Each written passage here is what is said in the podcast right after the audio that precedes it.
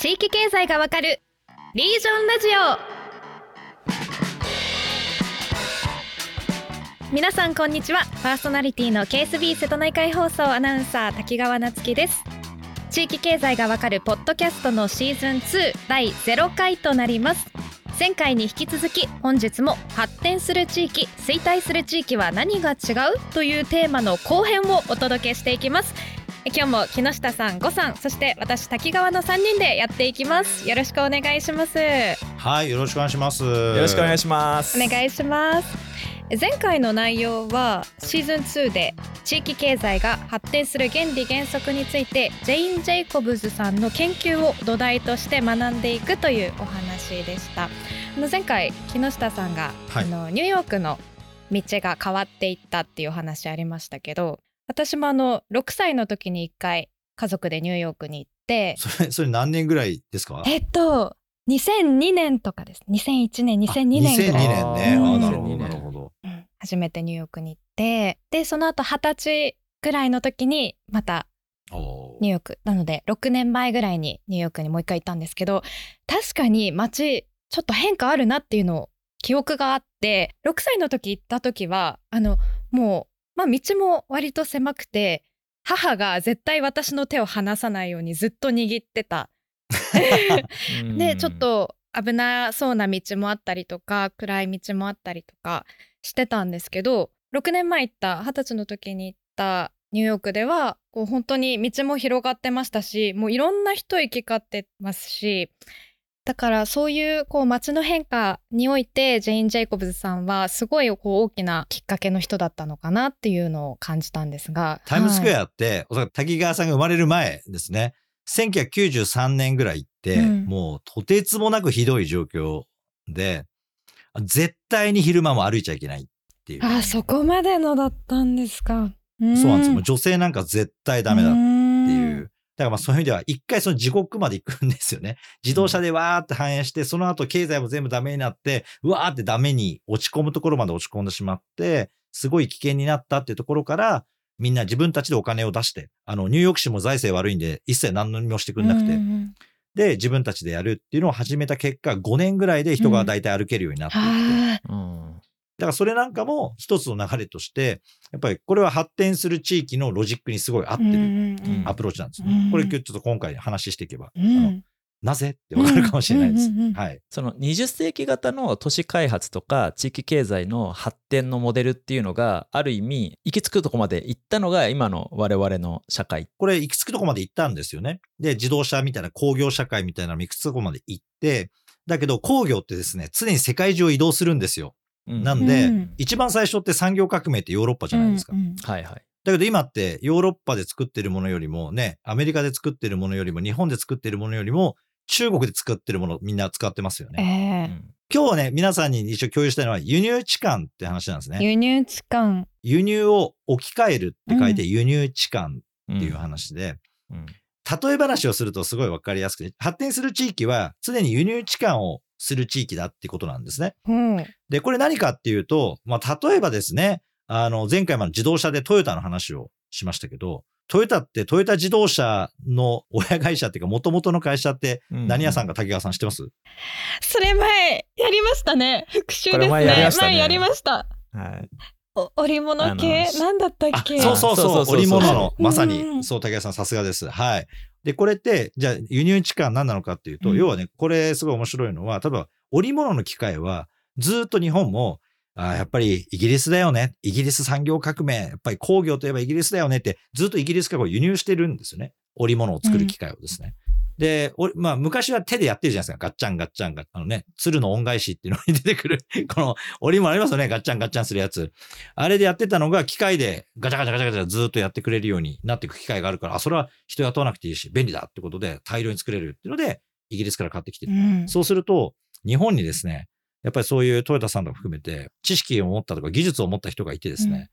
あ、これ別に俺でも作れんじゃねって人が出てくるんですよ。うんうん。で、今まで外から買ってるとお金いるから、うんあ、じゃあ材料だけ買ってきて自分で作れたら一番いいじゃんっていうことで、うん自分で作り始めるんですよね。うん。で、これ、あらゆるものがそうなんです。自動車もそうですね。昔自動車って海外から買ってて、ましてアメリカの自動車会社、日本の自動車会社が勝つなんて絶対にありえないって言われてた時代がちょっと前にあるわけですけど、それもずっと買ってたらずっとお金払い続けなきゃいけないわけですよね。でもそれをまたね、本田宗一郎みたいなおっちゃんとかが出てきてですね、なんか俺だったらもっといいエンジンで、なんか省エネのなんかガソリンあんまり使わねえ、排気ガスも出ないエンジン作れるぜ、みたいなので、作っちゃうわけですよ。エンジンとかを。そうすると今度は買わなくて済むようになるわけですよね。自分たちで作れるようになっていく。これが発展する地域の非常に重要なところで、何でもかんでも外から買ってる地域って発展しないんです。うん。買ってるものを自分たちで作るとか、自分たちでサービスを提供するっていうものに置き換わるっていうのが輸入置換っていうキーワードで、はいはいはいはい。止めるものは自分で作ったらいいじゃんっていう発想。そう。だから輸入をしている。で、最初はまあ買ってくるわけですよね。これは別にあの国っていう単位じゃなくても同じですよね。どっかの地域で自分たちで作れないから買ってこようって言って買ってきてる。うんで、だけど、あ自分たちで作った方がこれ安くていいもん作れるってなって、これを自分たちの製造に置き換えて、で、やってるうちに、あ、これなんかすごい良くないってなると今度輸出になるんですよね。うん輸入してたものが置換されて、今度は輸出になっていくと。そうなんです。これが日本の中でも類まれに大成功した都市が京浜工業地帯だったりするんですね。うんうんうんで、横浜に物が入ってくるでしょ海外からの最初の輸入の場所が横浜ですよね。で、それを横で見てた、そのなんか、源さんみたいなのがですね、うんわあ、それだったら俺でも作れるわ、みたいな話になって、勝手に作り始める人たちが出てくるわけですよ。輸入してたものを置換する人が出始めたんです。う。ん。うん。そうすると、周りで買ってた人も、お、なんかお前作ってるやついいな、みたいな話になって、どんどん買うようになって、その人はどんどんまた技術開発とか設備投資をしていって、ある日からは今度はその港から海外に輸出するようになるはいはい、はい。わけですね。そうするとね、その地域の富ってめちゃめちゃ入ってくるようになるわけですよ。うん。確かに。うん輸入してる時っていうのは結局自分たちの地域経済の富が海外とか他のエリアに流出する状態ですよね。そういうことですね。置換すると自分たちの経済圏で回せるようになる。まずは。うんうんで、それが輸出するようになると今度は外貨を稼ぐ手段に変わっていくっていうことなんですね。はい。で、地域経済がより発展していく状態になる。はい。だから実は国家単位でどうかっていうよりは、そういうのっていきなり国をまとめてこうだってものはできないので、うんある地域はこれで発展していくみたいなのがやっぱ出てくるんですよね。うんはあ、はいはいはまあ例えばまあなんだろうな、北九州とかだったら、い。うん。あの、石炭ですよね、昔だと。ああ、なるほど。じゃあ自分のところで出てきたら、これ日本中にも売れるし、海外にも売れるっていうので、石炭をどんどん作っていく。はい、で、さにらに機械とかもいろいろそれでやっぱり必要になってくるんで、その機械も掘るための機械とか。掘るための機械うんはいはいはい。で、こういうのも買ってきてたんだけど、うんうんそのうち自分たちでやっぱ作るようになっていく。はいはいはい。ビジネスになっていくと、うんで、日本国内でも海外から買ってる地域よりは、国内で作ったものの方が安いので、うんあ安いというか、うんまた基本的には、最初はね、イノベーションって安くて品質がそんな良くないところからやっぱスタートするんで、はいはいはいはい。そう。あの、優れていいものからはスタートしないんですね、イノベーションっていうのは。ん基本は安くてちょっと性能が劣ったものが、あの、からスタートするのが、あの、イノベーション論の基本なので、海外の自動車を参考にして国産で最初はなんかそこまで性能的には高くないけれどもうん安いやつを作って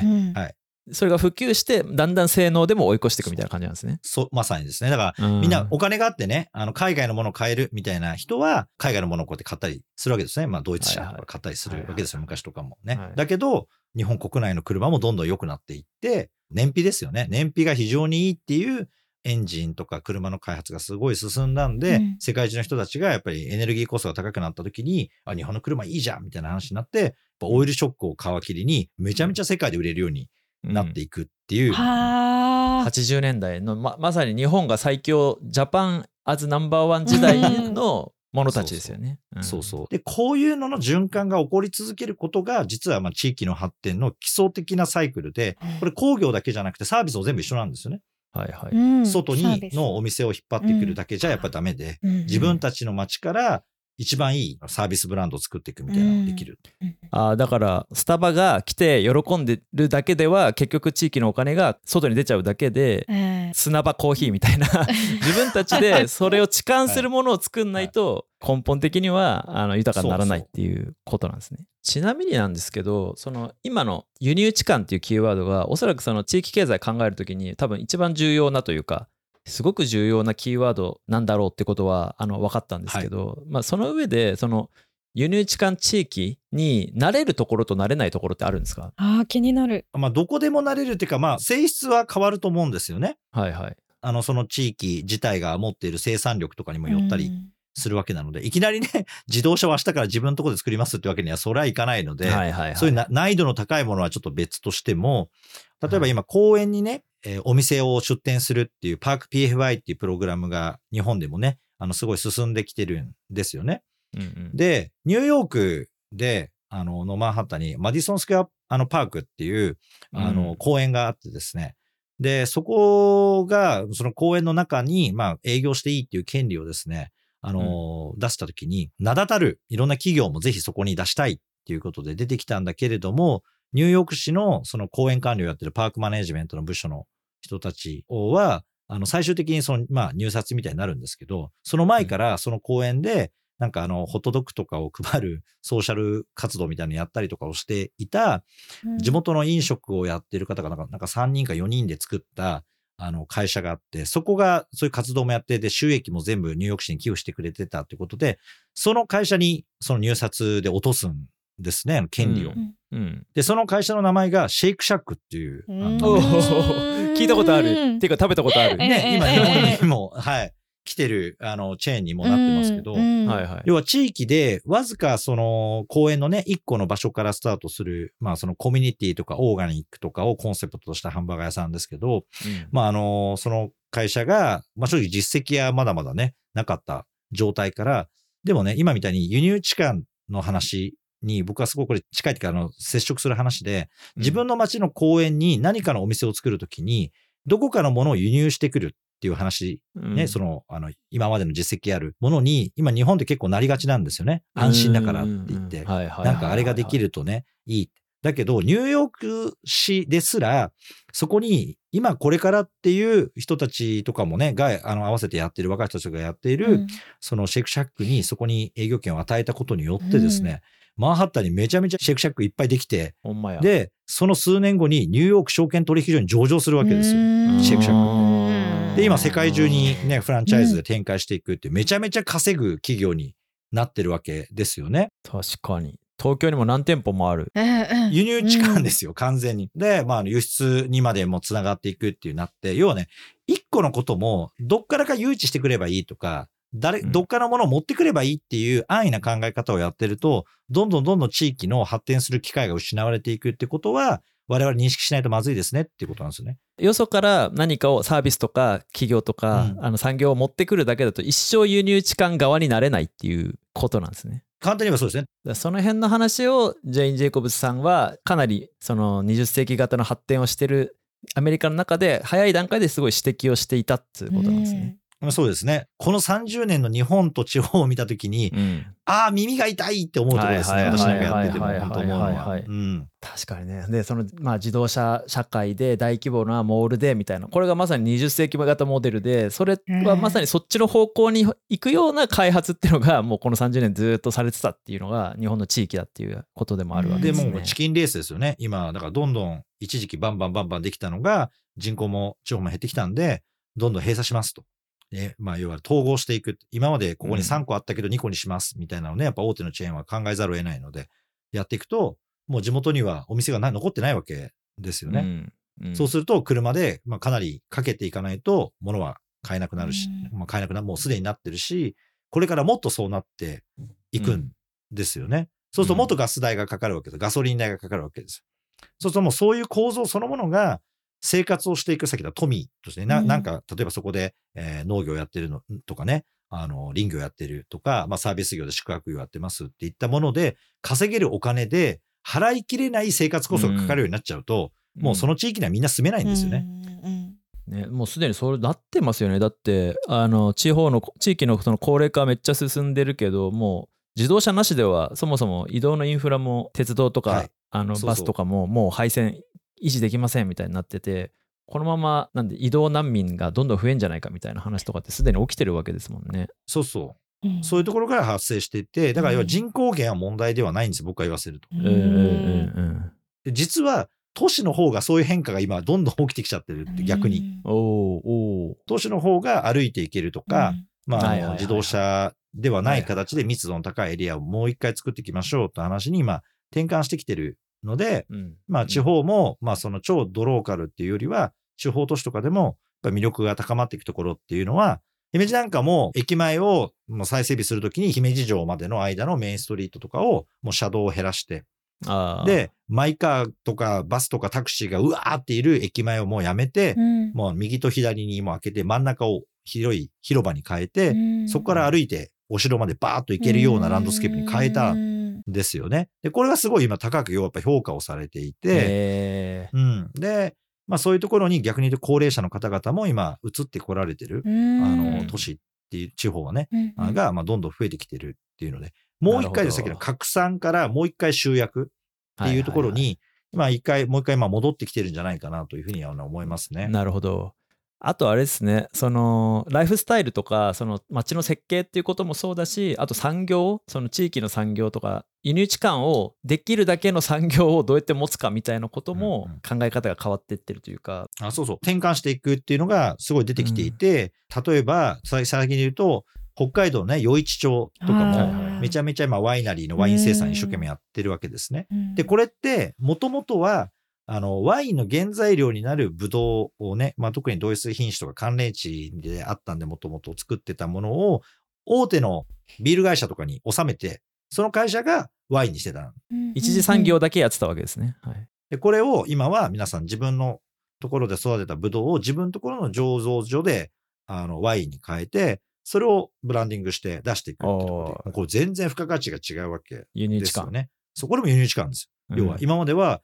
だって、ブドウは作ってるけど、ワイン自体は買わないと帰ってこないはいはい。ん。で、そういうことですよね。まあそうそう、だからもうすごいね、まあただの農家の収入しかないから、所得はすごい低かったのが、そういうね、自分のところで最終製品までちゃんと作って、ブランディングやったら、すごい、まあ当然、所得が上がっていくし、で、町長のね、斉藤さんも、まあ腕が立つ町長なんで、元外交官のね、町長なんで、うん。で、彼が、まああの、リーデルとかね、あのグラスの会社とか、いろんなところと提携をしてですね、世界中で今、余市のワインが紹介されるみたいな機会をどんどん作ってってる。う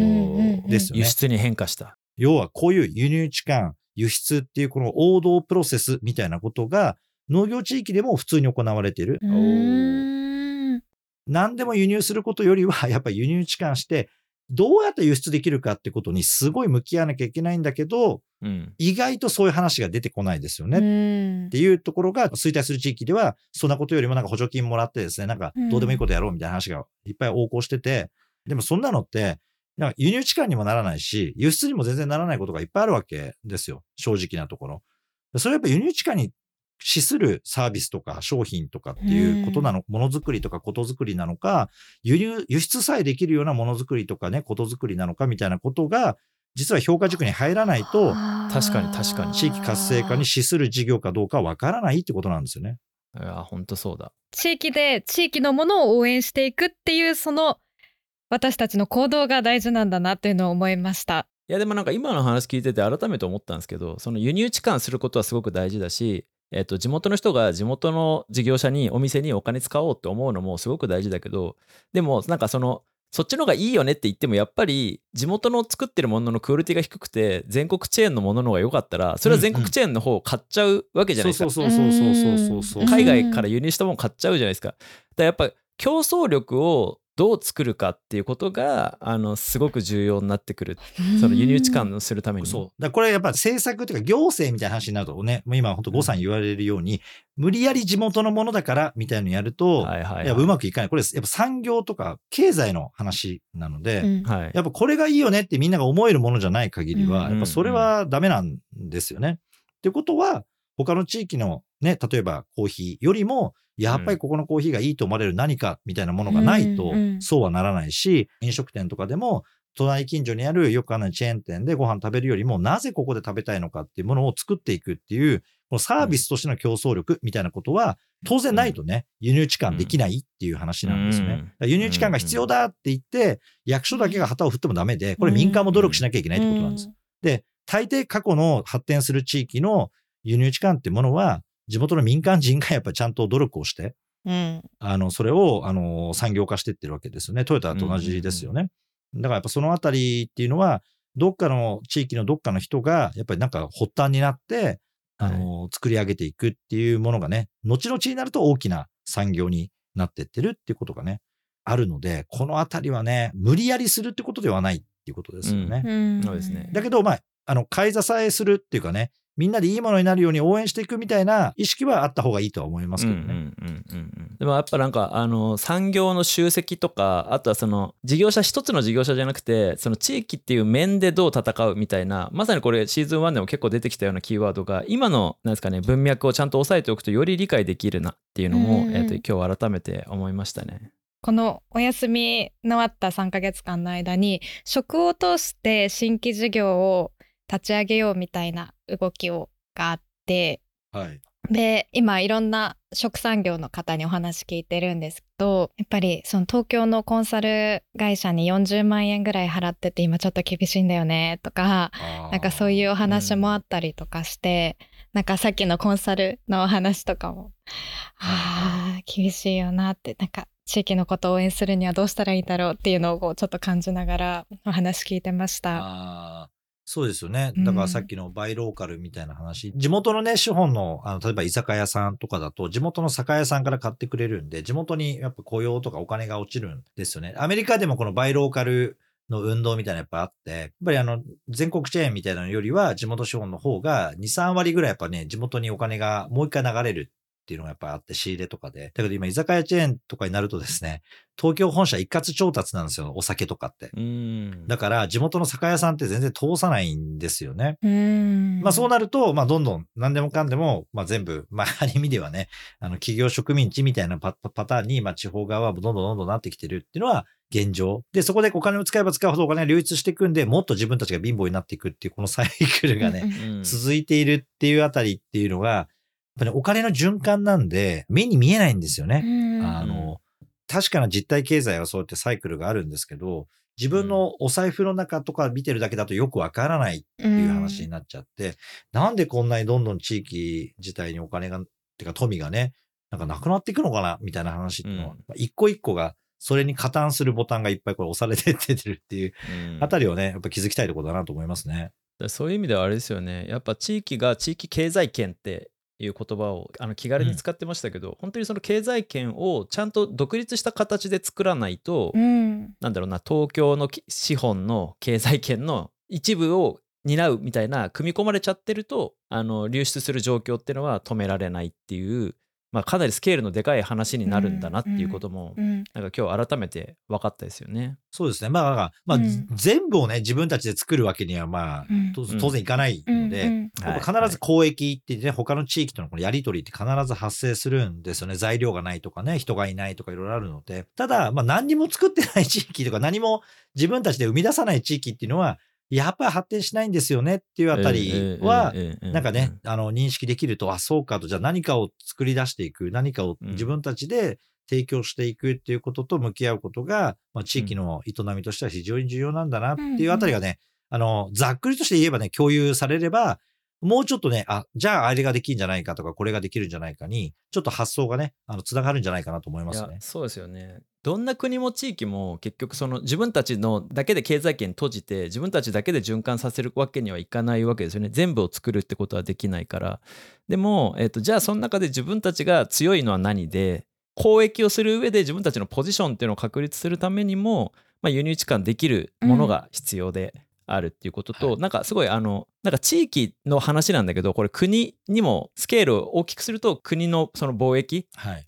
要はよその国とどうやって交易するかみたいな話と全く同じ考え方がなんかできるんだなっていうのが、うんうん。なんか地域経済を考える上ですごく前提となる話なんだなっていうのをなんか改めて思いますね。うんなんかこの辺の話はぜひあの次回以降にあのもっと詳しく、はいうん掘り下げてしていきたいなというふうに思います。はい。あの地方に住む者としてあ希望的だなと思ったのはあの最初輸入置換っていう時に自動車であったり、まあ、精密機械であったりとかちょっとハードルが高いような今で言うと部分がこう主なのかなと思っていましたけどその農業地域であったりとかそういうところにも輸入置換の可能性はいっぱいある。漁業もうん。きっとそうですしでそういうところでこの都市とまで大きな単位でなくても地域で輸入置換やっていくっていう考え方大事だなっていうのを思ってそこは希望だなと思いました。いやありがとうございます。本当であのハイテクとかだけじゃないんですようん。輸入置換、うん。でうん。だからあのあんまり日本はね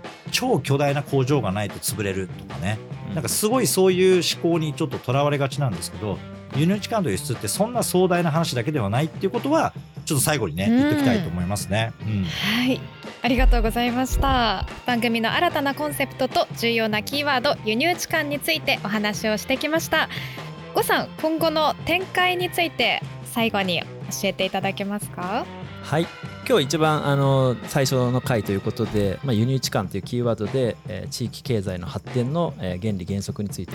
あの第一歩を踏み出したわけなんですけれども、まあ、次回以降ではですね、まあ、その発展する都市衰退する都市っていう本をちょっと土台にしながらですねその原理原則の中でも特に重要なキーワードを、えー、と取り上げて、まあ、掘り下げていくっていうような、えー番組を展開していきたいなと。ということで大体、えー、と全10回ぐらいの、うんで完結するシリーズとしてあのやっていきたいなというふうに、えー計画してます今後もお楽しみにいただければと思います。はい。え次回以降もリスナーの皆さんと一緒に学んでいければと思います。お二人とも今日はありがとうございました。はいありがとうございました。ありがとうございました。おしまいに番組からお知らせです。ニュースピックスリージョンではアプリ上で地域経済に関する様々なコンテンツを配信しています。また番組へのご意見ご感想をお待ちしています。ぜひハッシュタグリージョンラジオでツイートいただけると嬉しいです次回も地域経済の未来についてディープに学んでいきます。またお会いしましょう。